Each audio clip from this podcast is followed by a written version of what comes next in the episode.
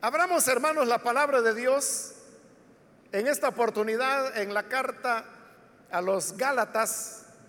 Busquemos el capítulo número 5, donde vamos a leer las escrituras.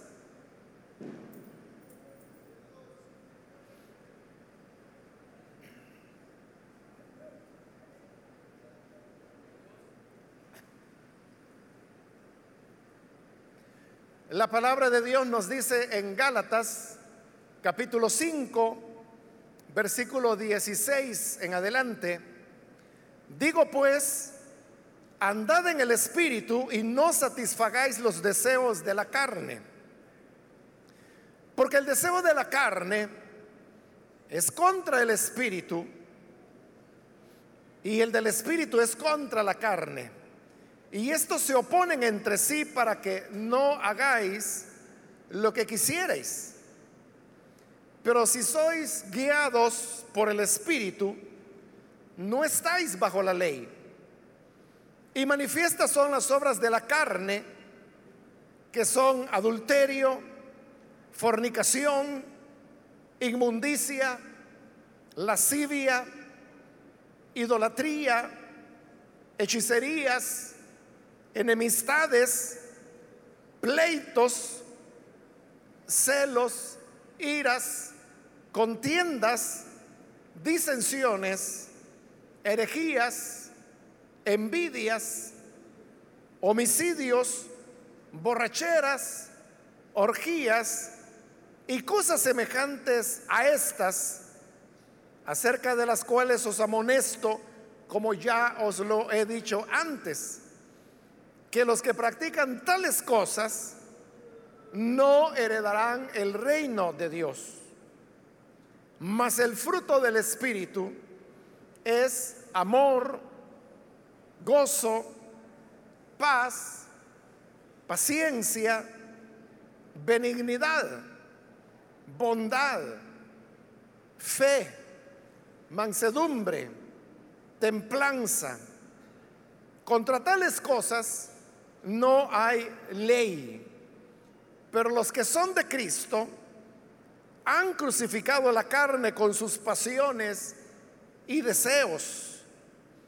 Si vivimos por el Espíritu, andemos también por el Espíritu.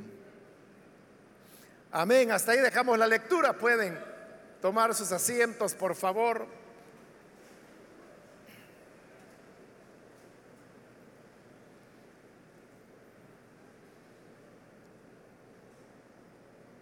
Hermanos, en esta ocasión hemos leído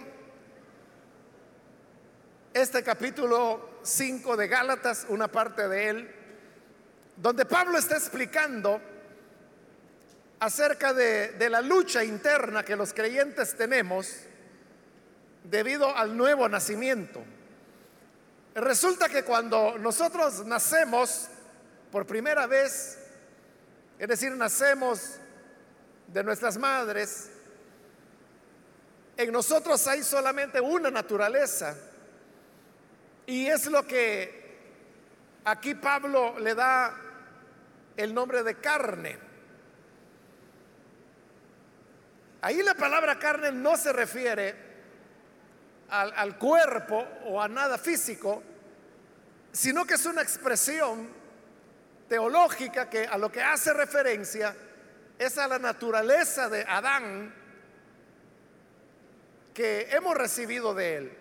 Recordemos que Adán fue el primer hombre que desobedeció, pecó, y como Pablo lo explica en su carta a los romanos, por medio del pecado, la muerte entró a los hombres por cuanto todos pecaron. Es decir, de Adán nosotros recibimos una inclinación al pecado, una inclinación a lo malo. Es lo que dice Génesis capítulo 6, que la intención del hombre es de continuo solamente el mal. Y esa descripción que hace Génesis del ser humano, es algo que se aplica a todas las personas. Por ello es que desde la niñez los niños comienzan a dar muestras de egoísmo, algunas veces de agresividad, algunas veces se combina con expresiones malcriadas y en la medida que el ser humano va creciendo y ganando edad, cada vez hay expresiones más definidas de esa desobediencia, de esa rebelión, de esa tendencia al mal. Cada vez que al ser humano se le presentan tentaciones, lo que hace es ceder a ellas. Porque la tendencia del humano es siempre a lo malo. Eso es así para todas las personas y es algo que no se va a corregir con el tiempo, con el paso de la vida o por llegar a la vejez. Las cosas cambian únicamente cuando una persona cree en Jesús. Cuando esa persona cree, ahí es cuando nace por segunda vez. Y por eso es que Jesús a esto le llamó nacer de nuevo o nuevo nacimiento. Cuando nacemos de nuevo, no es que esa carne, o sea, la inclinación al mal, se nos quite, porque el Señor no la quita. Más bien lo que Dios hace es que a esa naturaleza que Pablo llama carne, le añade otra nueva naturaleza. Solamente que esta naturaleza viene de Dios y es una naturaleza que busca el bien, busca agradar a Dios, busca tener relación con Dios. A esta naturaleza es a la que Pablo aquí en este pasaje le llama espíritu. Y así es como en los creyentes, los que hemos nacido de nuevo, tenemos una doble naturaleza. Por un lado tenemos la inclinación al mal, pero por otra tenemos la inclinación al bien. Es decir, tenemos la carne y tenemos el espíritu. Como Pablo lo explica en el versículo 17, el deseo de la carne es contra el espíritu y el del espíritu es contra la carne. Y estos se oponen entre sí. Es decir, tenemos dos naturalezas que tienen una lucha frente a frente porque los intereses y los propósitos son totalmente diferentes. Mientras que la carne busca el mal y busca alejarse de Dios, el espíritu busca el bien y busca acercarse a Dios. Entonces vemos que son intereses opuestos que chocan. Y por eso dice Pablo, el uno se opone al otro. Y esto trae como resultado que no hagamos lo que realmente queremos.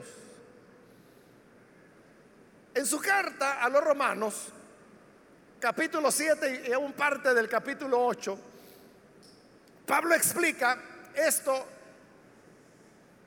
cuando él habla de cómo el deseo de hacer lo bueno estaba en él. Pero luego veía que, aunque él deseaba hacer lo bueno y deseaba agradar a Dios, algunas veces terminaba haciendo lo malo.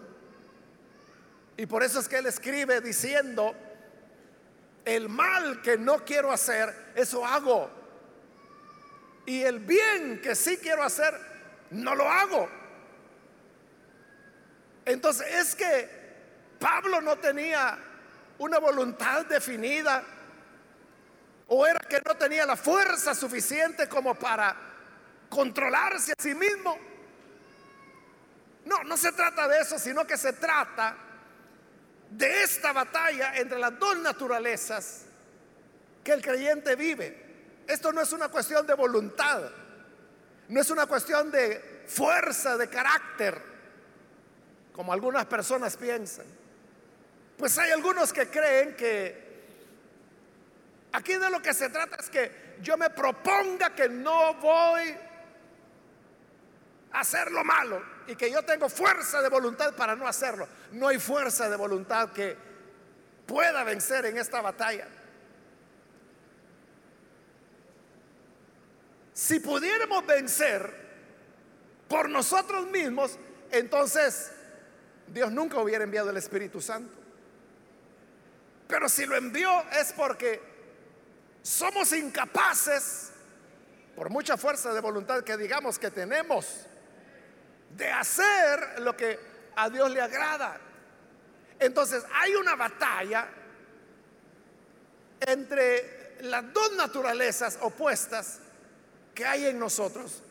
Ahora, ¿cómo se vence en esta batalla? De eso es de lo que Pablo está escribiendo en los versículos que ahora hemos leído.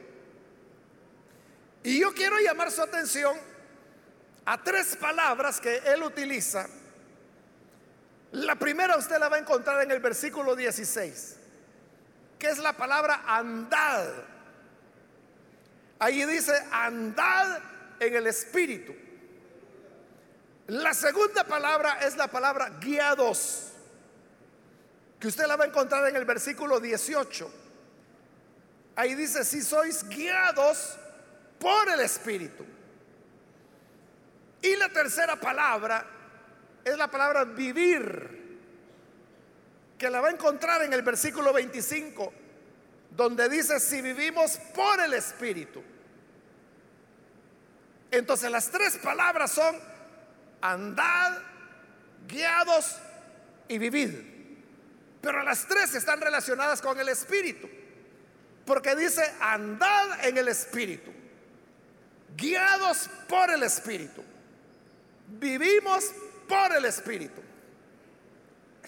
Es decir, que la clave para poder vencer en esta lucha interna que tenemos es que nosotros podamos aferrarnos del Espíritu y hagamos las tres cosas que ahí se nos dicen. La primera es andar en el Espíritu. Esto, hermanos, de andar en el Espíritu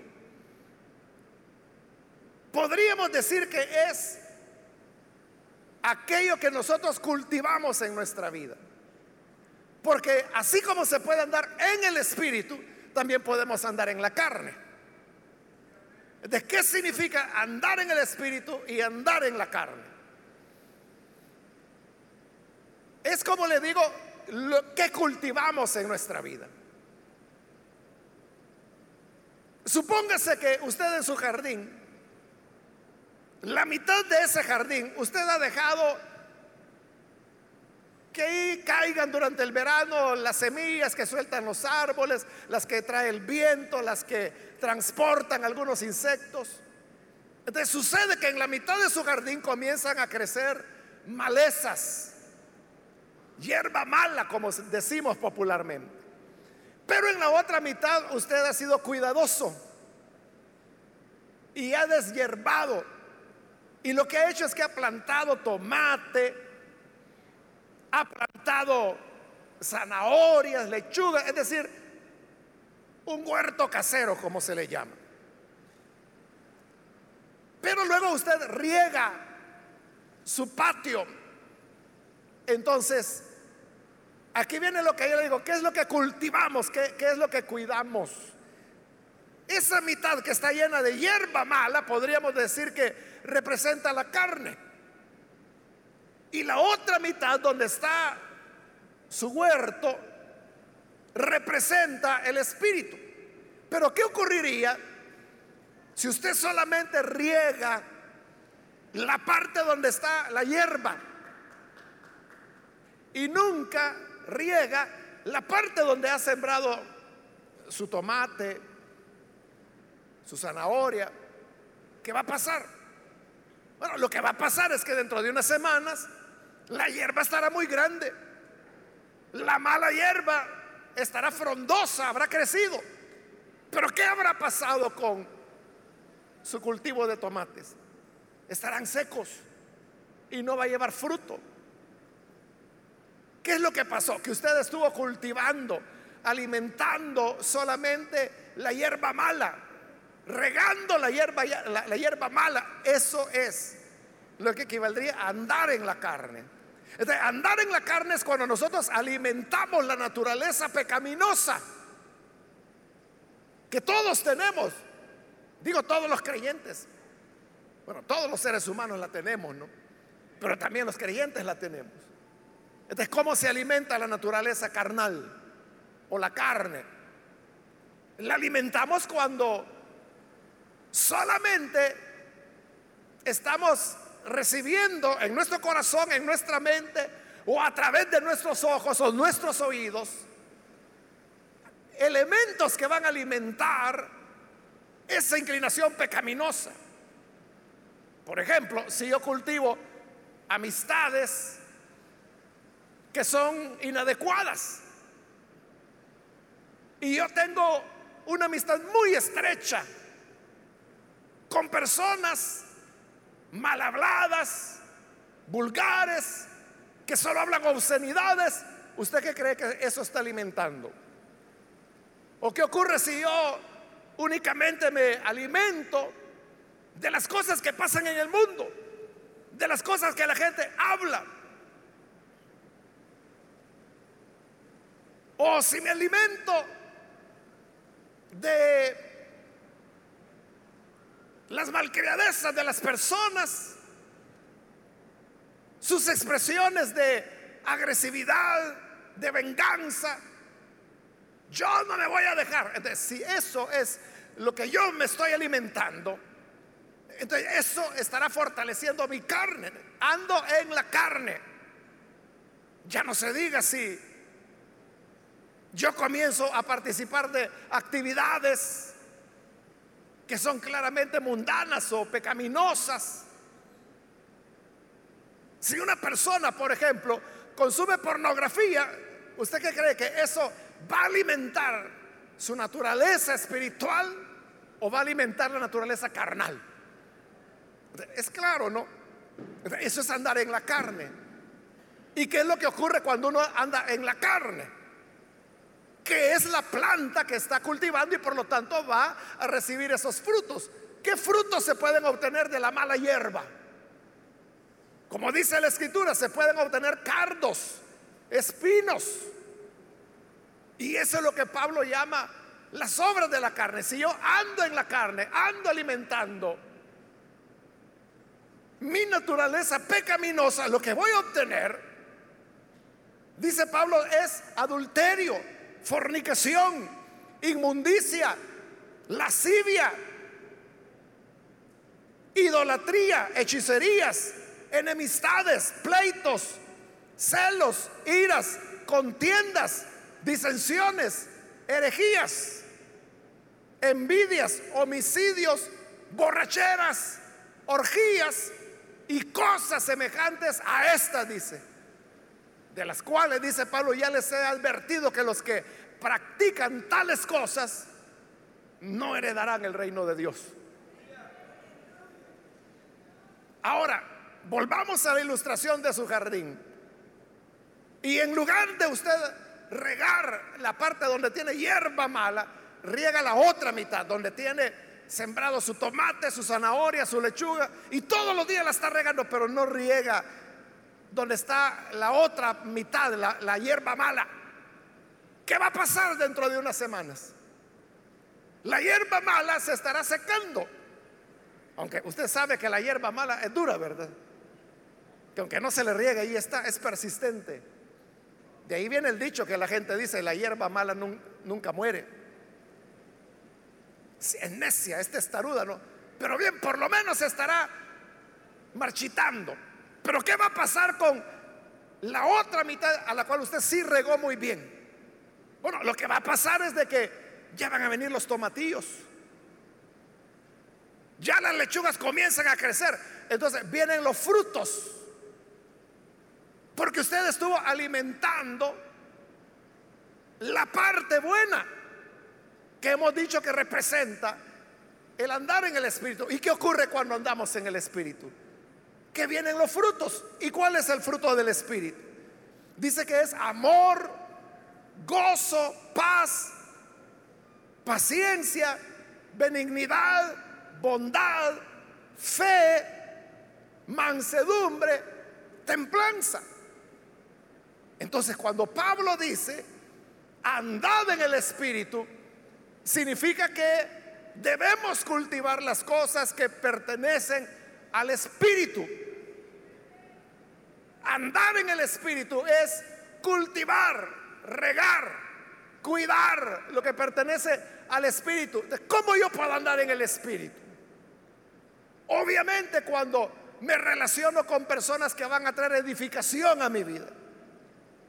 Cuando me relaciono con personas cuyas pláticas me, me, ilustran, me llenan, me enseñan de alguna forma. La gente popularmente dice, es que hay quienes solo debilidades hablan, dicen. tomando esa expresión, podríamos decir, en lugar de andar hablando debilidades con otras personas, mejor hablo con alguien cuyas palabras me van a instruir, cuyas expresiones me van a edificar. Y claro, si yo me congrego, si yo leo las escrituras, si me alimento de ellas, si oro, si tengo comunión con los hermanos, si sirvo dentro de la iglesia, si soy activo en las prácticas de servicio a Dios, todo eso está alimentando mi parte positiva. Ando en el Espíritu. Entonces la recomendación de Pablo es, andad en el Espíritu y no satisfagáis los deseos de la carne. Esa es la primera recomendación para que nosotros podamos triunfar en esta batalla en la cual nos encontramos la naturaleza espiritual luchando contra la carne. Es como que si usted tuviera dos boxeadores que se van a enfrentar dentro de tres meses y a uno lo alimenta bien, le da proteínas, le da carbohidratos, le da vitaminas, minerales y al otro lo tiene a pan y agua. Y este está perdiendo peso, está perdiendo músculo, en tanto que el otro está ganando fuerza, está ganando masa muscular. ¿Qué va a pasar dentro de tres meses cuando llegue la gran pelea? ¿Quién va a ganar? El que se alimentó adecuadamente. Un solo le va a dar al pobre que lo tuvieron a pan y agua. Aquí la pregunta es, ¿cuál de nuestras dos naturalezas es la que más alimentamos nosotros? Es que tenemos el espíritu a pan y agua. Lo tiene en ayuno de oración. Tiene meses de no orar lo tiene en ayuno de lectura de la palabra, no la lee nunca. Lo tiene en ayuno de la iglesia, en ayuno de adoración, en ayuno de servicio a Dios, con las mil excusas que usted tiene, ¿verdad? Que tengo que trabajar, que tengo que ser aquí, que la señora, que los niños, que ya va a pasar el agua, etcétera. Como que si todos los demás no tuviéramos esas responsabilidades. Entonces, cuando venga la hora de la batalla, ¿quién va a ganar? Será la carne. Pero hay que alimentar al otro atleta, al espíritu. Y dice Pablo, no satisfagáis las obras de la carne, ya no alimenten más la carne, lo pecaminoso, lo inclinado al mal, ya no lo alimenten. No ande hablando mentiras, no ande hablando cosas como Pablo dice, de las cuales hasta los paganos se avergüenzan. Si usted solamente pasa hablando vulgaridades y que mira a la vecina aquí, y que la mujer acá, y que mira cómo camina y que mira el cuerpo que tiene, si solo eso pasa hablando, ¿cómo no va a terminar adulterando, fornicando? Si es lo que ha estado alimentando. Pero por lo inverso, si usted alimenta la pureza, si usted alimenta el respeto a las personas, si usted alimenta la compasión de Cristo en su corazón, entonces su relación con los seres humanos será totalmente diferente. Eso es andar en el Espíritu. Esa es la primera palabra. La segunda, como le dije, está en el versículo 18. Ahí dice, si sois guiados por el Espíritu, no estáis bajo la ley. Entonces dice Pablo, hay dos maneras como uno puede buscar lo correcto en la vida. Uno, dice Pablo, es a través de la ley, a través de la ley de Moisés. ¿Y qué hace la ley de Moisés? Nos dice, no hagas esto, haz esto. No hagas esto, haz esto. Y dice, sí, no, sí, no. Y nos dice, prohibido esto, obligatorio lo otro. Hay gente que cree que las personas pueden ser mejores de esa manera, prohibiéndoles, persiguiéndoles, atormentándoles. Hermana, ¿y por qué anda con ese color? ¿Y por qué se puso esa blusa? Y usted joven, ¿por qué se peinó de esa manera? ¿Y por qué viene con esos zapatos a la iglesia? Venga, venga, le voy a medir a ver cuántos centímetros tiene la manga. Entonces, cuando la gente se enfoca en esas cosas, eso es la ley. Pero como Pablo le explica, eso no funciona. Porque ¿qué es lo que ocurre? Esa es la fábrica de fariseos. Eso es lo que hace, formar fariseos. Es lo que los fariseos hacían. Los fariseos estaban preocupados por la norma, por las reglas, pero sus corazones eran terribles. Pero como nadie ve el corazón, el corazón no se puede medir con una cinta métrica. El largo de la manga sí, pero el corazón no. Entonces, ¿qué le dijo el Señor Jesús? Ustedes son como los sepulcros, que por fuera están muy blancos, muy limpios, ¿no? Pero por dentro están llenos de huesos de muertos. Eso es lo que hace la ley. Eso es lo que hacen los reglamentos. Y es que hace que la persona solo esté viviendo los reglamentos mientras su corazón sigue igual. Y por eso dijo el Señor, no es lo que entra en la boca lo que contamina al hombre, es lo que sale del hombre, porque lo que sale de su corazón nace. Porque la regla, el mandamiento nos dice, no vayas a comer tamales de una vela. No vayas a comer de los dulcitos que traen de la fiesta del patrono de no sé qué pueblo. Porque entonces te vas a contaminar. No vayas a comer cerdo o garrobo o qué sé yo. Entonces la gente cree que con eso es más santa. Pero el Señor dijo, no es lo que entra en la boca. Y con esto, dice el Evangelio de Marcos, el Señor hizo limpios todos los alimentos. De lo que tenemos que guardarnos es de lo que está dentro. Y ese es el problema. Que lo de adentro no hay regla que lo pueda controlar. Lo de adentro no hay reglamento, no hay ley que lo pueda enderezar. ¿De cuál es el remedio? Dice Pablo, ser guiados por el Espíritu. El Espíritu es el que debe convertirse en nuestra guía. En nuestra guía en la vida diaria, en lo que hacemos, en lo que decimos. Si usted dice, es que si no hay normas, entonces la gente se va a depravar. Entonces usted no cree en el poder del Espíritu Santo. Usted cree que el poder del hombre es superior al Espíritu. Pero yo quiero decirle, el Espíritu Santo es real. El Espíritu Santo está vivo. El Espíritu Santo está con nosotros. Y el Espíritu Santo nos guía. Eso es lo que el Señor Jesús dijo. Él dijo, me voy, pero no los dejaré solos. Enviaré al otro consolador. Él los guiará. eso que el Señor dijo es mentira para que usted esté inventando reglamentos, reglas y prohibiciones. O es verdad de si es verdad, ¿por qué no permite que el Espíritu sea el que guíe a las personas? ¿Y esto cómo funciona? Es muy fácil.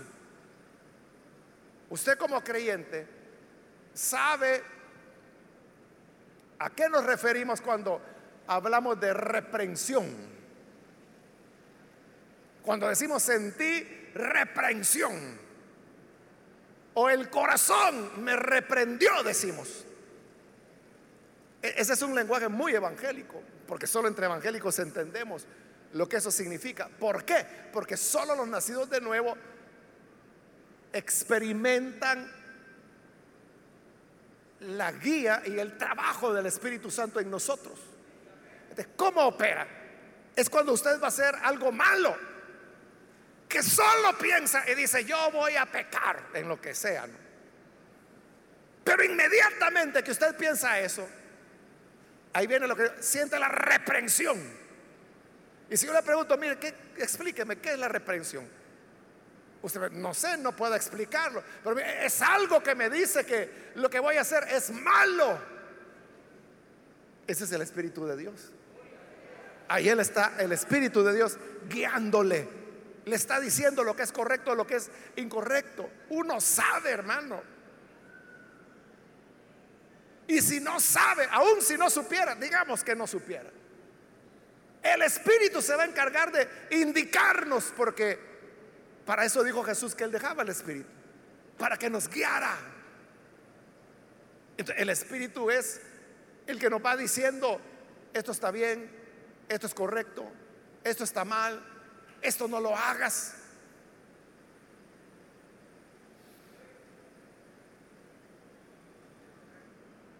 De tal manera que no necesitamos tener los diez mandamientos de la iglesia.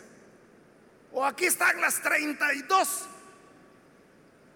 normas para el hombre y para la mujer.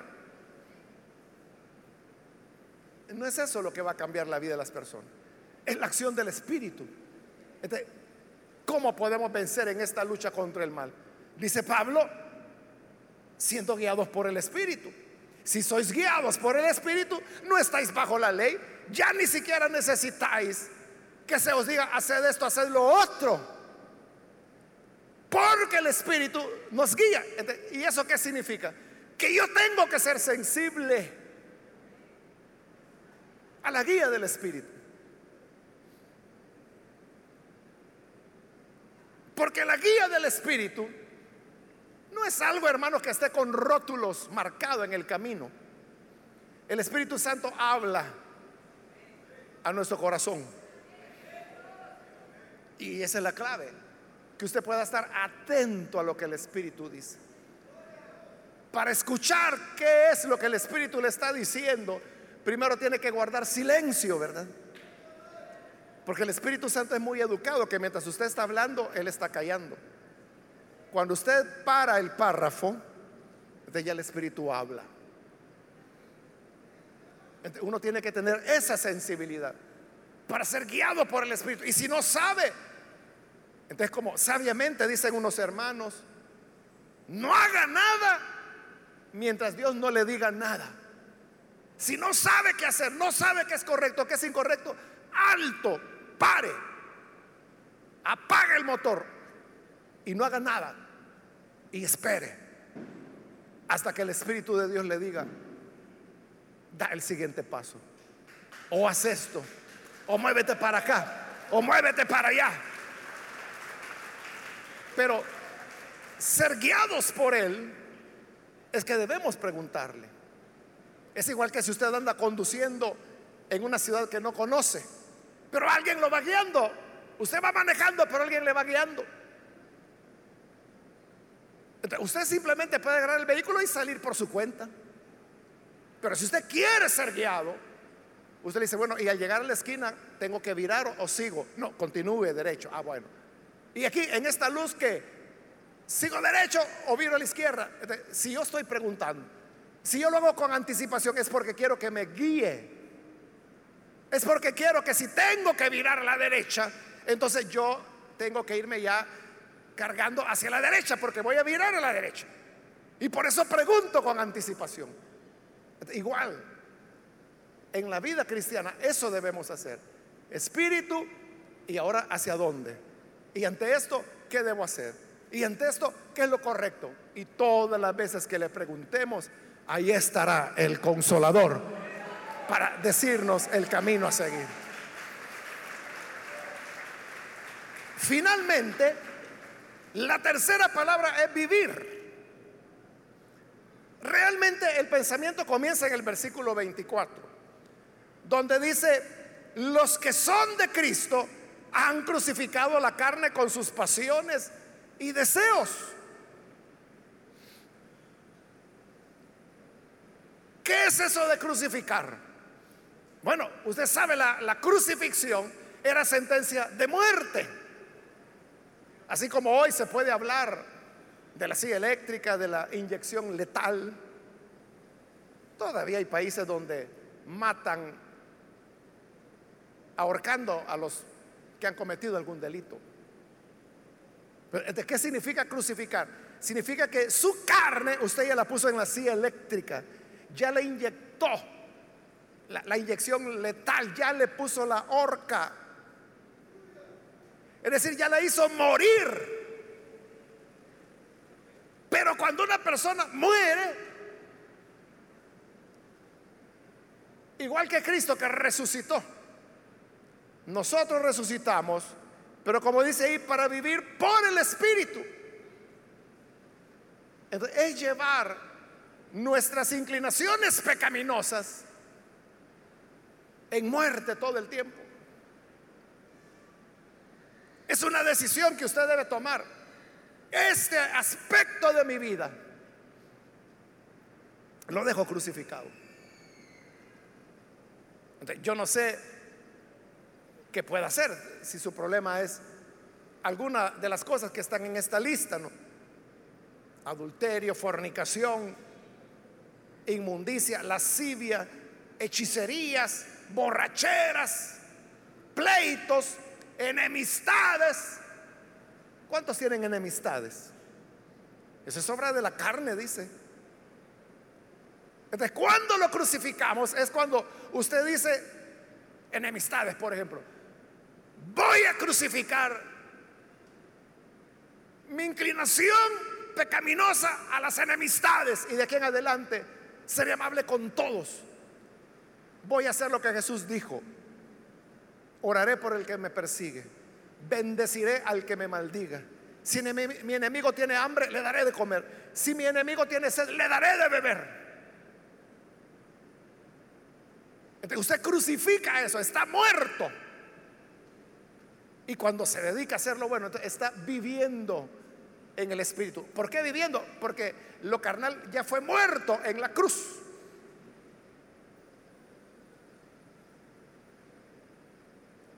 Y así como le pongo el ejemplo de las enemistades, puede ser, no sé, malcriadezas, hechicerías, como dice ahí, adulterio, pero entonces usted crucifica esa relación adúltera y dice, jamás lo volveré a hacer. Y corta totalmente y se deshace de números telefónicos, de toda forma de contacto. Y no vuelve a pasar por esos lugares. Ahí lo dejó muerto ya. Y usted dice, ¿y ahora qué voy a hacer? Vivir en el Espíritu. Ahí están las tres claves. Andad en el Espíritu guiados por el Espíritu, viviendo por el Espíritu.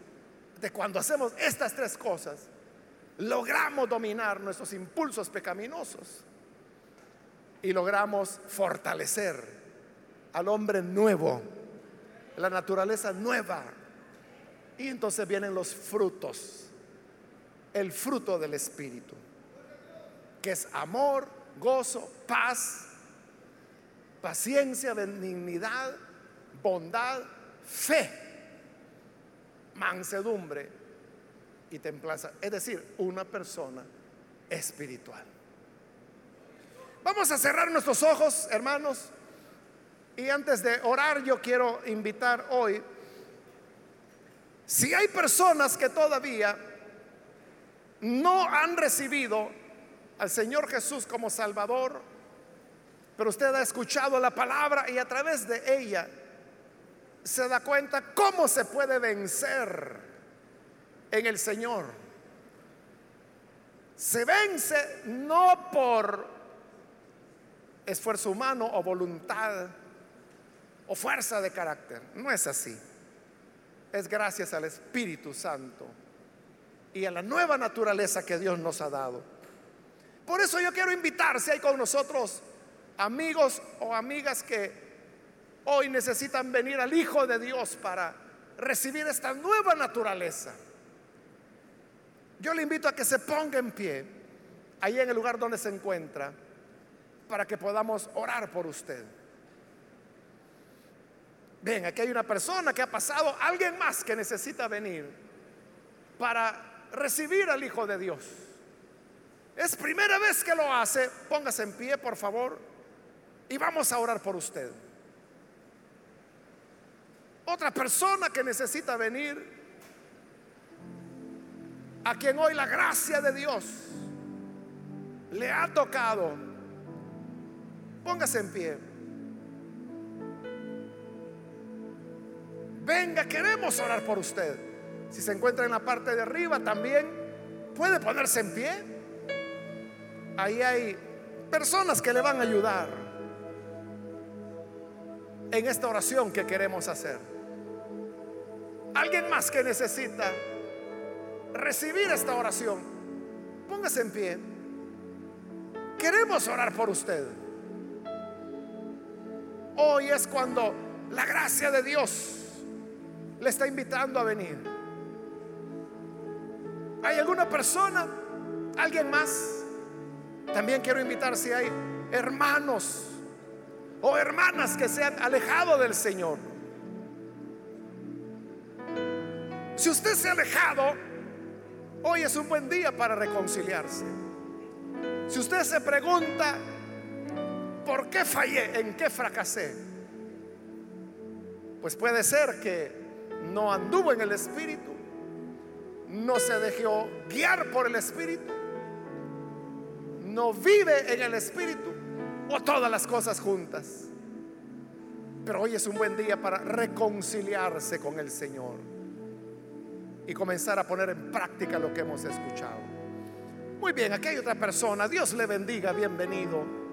Alguien más que necesita pasar. Póngase en pie.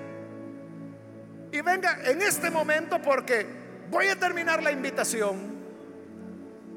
Pero si hay alguien más que necesita venir al Señor, ya sea que es primera vez o que se va a reconciliar, póngase en pie y vamos a orar por usted.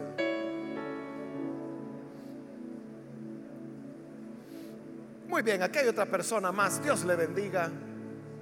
Bienvenido.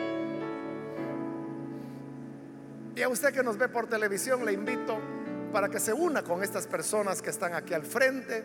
Reciba usted también al Señor Jesús. Haga con nosotros esta oración. Señor, te damos las gracias por las personas que están acá al frente, como también aquellos que a través de televisión, radio, internet, hoy se están uniendo a esta oración abren su corazón a ti, a ti Señor, que eres quien nos guía, nos ilumina y nos guía para que andemos en rectitud de vida. Que vivimos en el Espíritu que nos ha hecho resucitar a una vida nueva. Que nos hace andar en el Espíritu. Ayúdanos, Señor, a cultivar.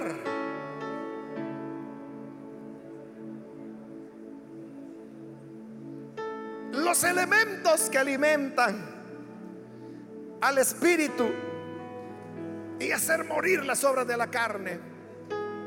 Ayúdanos, Padre, para dejar crucificado nuestro yo en la cruz. Guarda así a tu pueblo y ayúdanos a todos, Señor, a mantenernos firmes y a poder ser un olor grato de la obra maravillosa de salvación que tú haces en los seres humanos. Esto te lo rogamos por Jesucristo nuestro Salvador, a quien sea la gloria hoy y por siempre. Amén. Amén.